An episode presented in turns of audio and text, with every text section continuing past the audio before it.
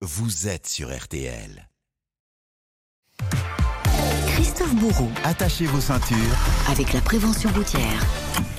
Et oui, retour à la normale euh, ce dimanche sur les routes euh, selon Bison Futé. Orange dans la vallée du Rhône, vert partout ailleurs. Hier, Christophe Bourou, on parlait ensemble des dangers de l'alcool au volant. Ce matin, la drogue, on en parle moins, hein, et pourtant ça concerne 13% des accidents mortels. Et pendant les vacances, les occasions de faire la fête sont nombreuses. Et euh, à ce sujet, vous vouliez tordre le cou à une idée reçue. Oui, car on peut lire ça et là, en particulier sur Internet, que fumer un pétard peut rendre de temps en temps zen au volant.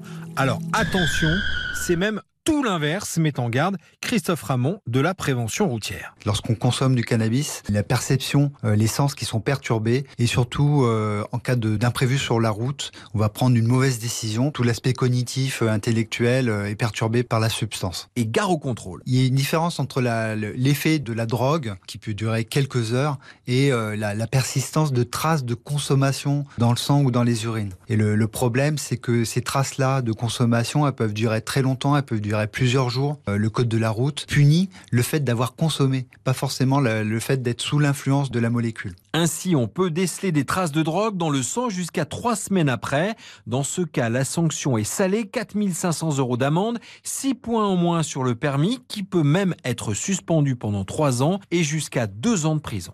Voilà les conseils de Christophe Bourou avec la prévention routière.